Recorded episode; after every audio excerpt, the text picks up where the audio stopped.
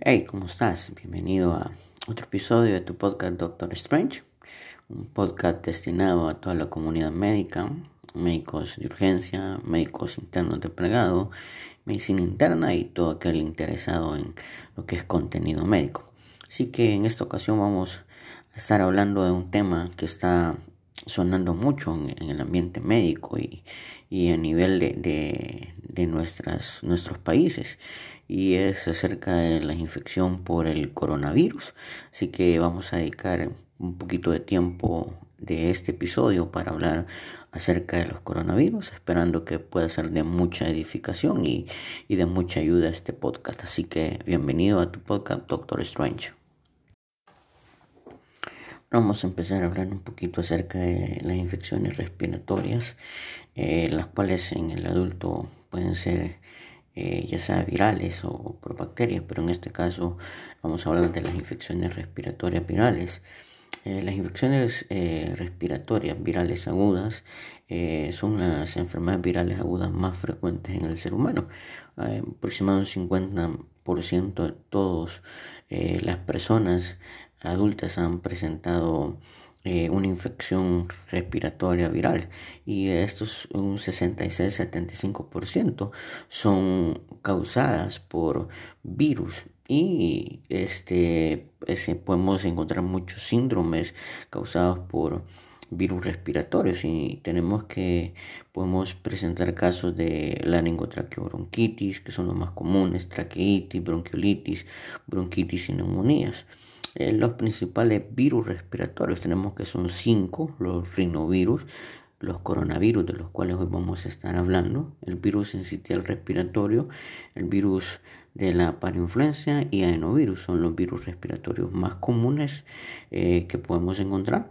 Normalmente los rinovirus son causantes de resfriado común, pero también pueden causar exacerbaciones de bronquitis crónicas y, asma en estos pacientes, igual que los coronavirus, causantes de, cuadros de resfriado común, pero también pueden provocar exacerbaciones de bronquitis crónicas como asma y en su mayor caso pues síndrome de dificultad respiratoria del agudo grave. El virus de la parinfluencia, que este nos causa resfriado común, pero también nos puede eh, provocar casos de laringotraqueobronquitis, ¿verdad? infecciones bajas de las vías respiratorias, cuadros de faringitis y resfriado común. Los adenovirus, por lo generalmente cuadros de resfriado común muy, muy frecuente y este los virus de, de gripe A que causa eh, común, pero puede causarnos también cuadros de neumonías, virus de la gripe B, también resfriado común y tenemos el virus herpes simple que puede causar ciertas infecciones respiratorias en, en las vías respiratorias altas, no muy frecuentes, pero puede causarlo. Y tenemos los metaneumovirus también, que son eh, que pueden causarnos infecciones de la vía respiratoria. Ya entrando un poquito con lo que compete a, los coronavirus, vemos que la infección por coronavirus, eh, los coronavirus son virus pleomórficos de RNA, eh, su nombre deriva del aspecto similar de una corona, infectan diferentes especies animales y, y se han dividido en cuatro géneros. Los coronavirus que infectan los seres humanos eh, y estos pertenecen a dos, géneros, los alfa coronavirus y los beta coronavirus. coronavirus de, del síndrome que causa síndrome respiratorio agudo grave y el coronavirus del síndrome respiratorio del Medio Oriente son pertenecen a los beta coronavirus. Los coronavirus humanos son difícil de cultivar, ¿verdad? Epidemiológicamente tenemos que la infección por el coronavirus ocurren en todo el mundo. Un 80% de las personas adultas eh, tienen anticuerpos según una prueba de ELISA para coronavirus y los coronavirus producen 10 a 35% de los resfriados comunes. Eh, la infección aparece en eh, apenas verdad eh, eh, o aparecen en épocas a finales de otoño invierno principios de primavera cuando las infecciones por rinovirus son menos frecuentes. Ya por el 2002 2013 da un brote extraordinario de coronavirus que provocan un síndrome de dificultad respiratoria aguda grave en el adulto y más o menos se, se cree que se produjo una infección de más o menos 8.000 personas eh, afectando 28 países, generalmente son países de asiáticos, también vieron involucrados países europeos, eh, casos de Norteamérica y Sudamérica, pero el 90% de esos casos sucedieron en Hong Kong y China y pues el reservorio que se encontró en esa ocasión natural de, del síndrome de dificultad respiratoria aguda grave por coronavirus es el murciélago, conocido murciélago en herradura. Eh, el brote eh, pudo deberse de contacto de, de seres humanos con animales domesticados, infectados con el coronavirus. Sin embargo, en muchos casos la infección se transmite de persona a persona y pues la tasa de mortalidad del 9.5%. Eh, con respecto a los datos que hoy se dan, dice que la mortalidad anda por un 30-35%. Eh, fue menos benigna en Estados Unidos en esa ocasión y en los niños. Eh, mecanismos de transmisión pues en promedio gotas en aerosol ya sea pequeñas o grandes o, fecal oral o también aguas, aguas negras contaminadas. Eh, patológicamente los coronavirus causan resfriado común infectando las células ciliadas epiteliales de la nasofaringe la proliferación viral eh, provoca daño en estas células y, produce una descarga de quimiosinas, interleucinas que provocan los síntomas respiratorios. La enfermedad sistémica, el virus aparece en sangre, orina y heces y, el virus eh, persiste eh, virus en la vía respiratoria dos a tres semanas, alcanzando su máximo 10 días de que, comience el cuadro. Eh, histopatológicamente en, en, los pulmones eh, se encuentran formas de membrana guialina con descamación de neumocitos, además de un infiltrado intersticial. Eh, el cuadro clínico de, los coronavirus, pues después de un periodo de incubación suele durar 2 a 7 días, eh, límites de unos 14 días.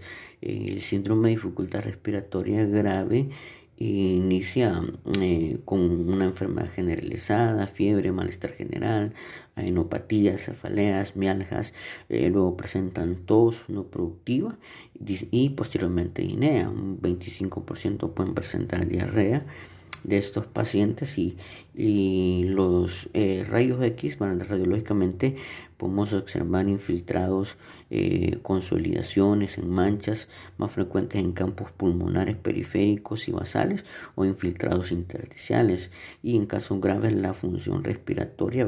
Que puede comprometerse, que más o menos se, se da o puede empezar durante la segunda semana y provocar una dificultad respiratoria franca y progresiva. Eh, los factores de riesgo de gravedad de la enfermedad generalmente son eh, pacientes mayores de 50 años con comorbilidades, enfermedades cardiovasculares, diabéticos, hepatopas y algo muy importante y el que está causando la muerte en estos casos es la falla renal aguda que presentan los pacientes. puede en ciertas ocasiones eh, hallarse casos con que se complican con pericarditis. En el laboratorio pues vamos a encontrar la linfopenia en un 50% de los casos. La leucocitosis puede encontrarse, o puede estar normal o incluso bajo. En trombocitopenia, aumento de, transaminasas, LDH eh, dentro de los hallazgos de laboratorio. Eh, con respecto al, tratamiento, pues casi no hay un tratamiento específico, generalmente son medidas de sostén.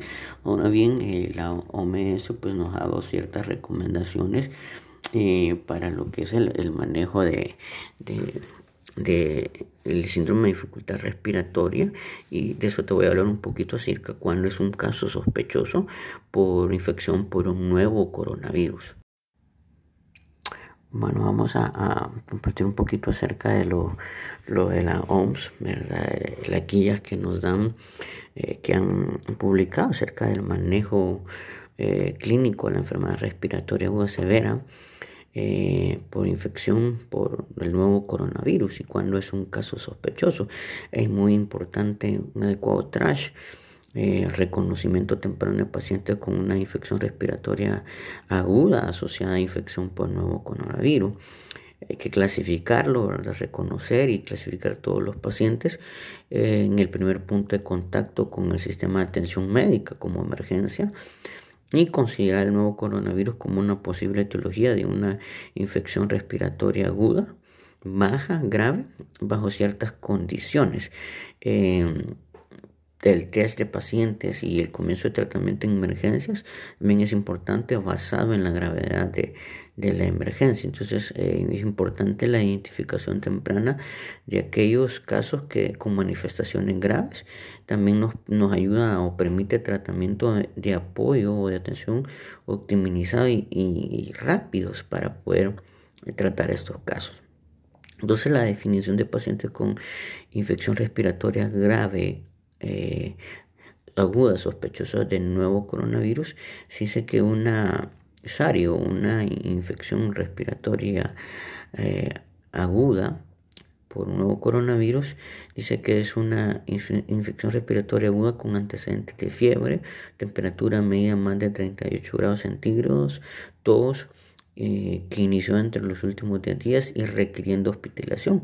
Sin embargo, es importante recalcar que la ausencia de fiebre no excluye la infección viral. Eh, la definición de caso para nuevo coronavirus dice que es una infección respiratoria grave en una persona con antecedentes de fiebre, todos que requieren ingreso a hospital sin otra etiología que explica completamente la presencia clínica. Eh, los médicos también deben estar atentos a las posibilidades de presentaciones atípicas en caso de ancianos, pacientes inmunocomprometidos y cualquiera de, los siguientes también serían, eh, entran de la definición de caso o como sospechosos.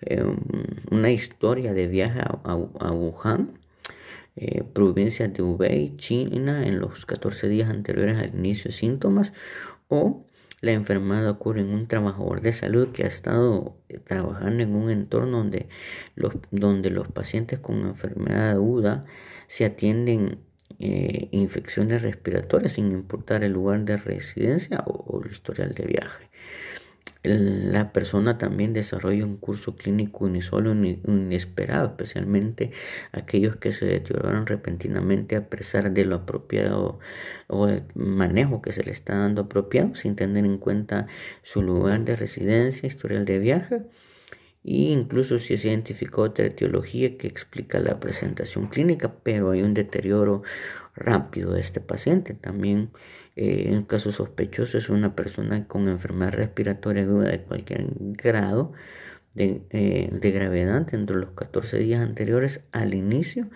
de la enfermedad y tuvo alguno de los siguientes exposiciones, ya sea contacto físico cercano con un caso confirmado de infección por nuevo coronavirus, mientras que el paciente era asintomático o un centro de salud en un país donde se han reportado infecciones de nuevos coronavirus asociados a hospitales. Los síndromes clínicos asociados con infección por nuevo coronavirus podemos encontrar cinco, aquellos que no presentan complicaciones de la enfermedad, que son pacientes con infección viral no completada del tracto respiratorio superior, eh, con síntomas inespecíficos, fiebre, dolor de garganta, tos, congestión nasal, malestar general, dolor de cabeza, dolor muscular, malestar general. Y los ancianos, recuerda que los ancianos y los inmunodeprimidos pueden presentar síntomas atípicos. Estos pacientes no tienen signos de deshidratación, sepsis o dificultad respiratoria. De ahí tenemos aquellos que cursan con una neumonía leve, pacientes con neumonía pero sin signos de neumonía grave. Eh, y ahí tenemos los con neumonía grave, eh, adolescentes, adultos con fiebre, sospecha de infección respiratoria, mm, que presentan frecuencia respiratoria arriba de 30 eh, por minuto.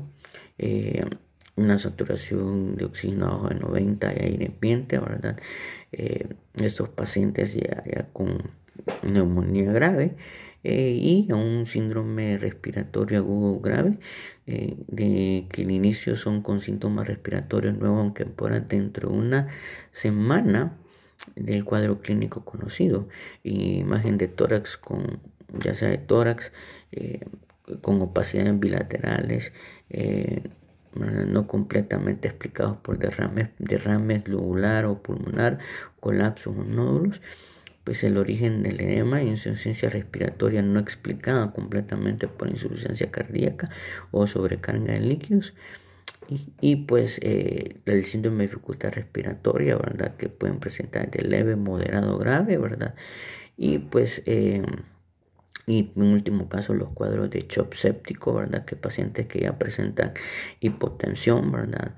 Eh, persistente que a pesar de la reanimación volumétrica requieren uso de vasopresores o que tengan una presión para que tengan una presión arterial media arriba de 65 milímetros de mercurio o con niveles de lactato arriba de 2. Entonces, eh, hasta este punto nos puede llevar una infección por coronavirus y Dentro de las medidas es importante, como ya mencionamos, un adecuado trash, ¿verdad? Aplicar las precauciones eh, para evitar el contagio con, gotas, el adecuado lavado de manos, ¿verdad? Eh, es muy importante pues eh, es importante también la terapia de apoyo temprano y monitoreo para evitar lo que es ya a última instancia cuadro de shock séptico o disfunción orgánica múltiple.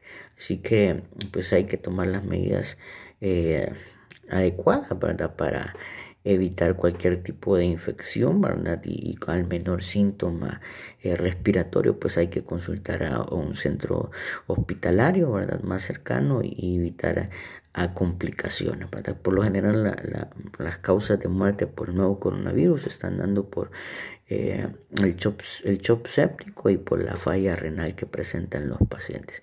Así que pues esto ha sido un poquito acerca de la infección por coronavirus y este ha sido tu podcast médico Doctor Strange. Así que esperamos que haya sido de mucha ayuda esta información y que pues recomendamos que puedas pasar eh, o compartir nuestro podcast, ¿verdad? Y, y ahí a, los demás compañeros eh, o, o, personal sanitario. Así que esto ha sido todo por hoy. Tu podcast médico Doctor Strange.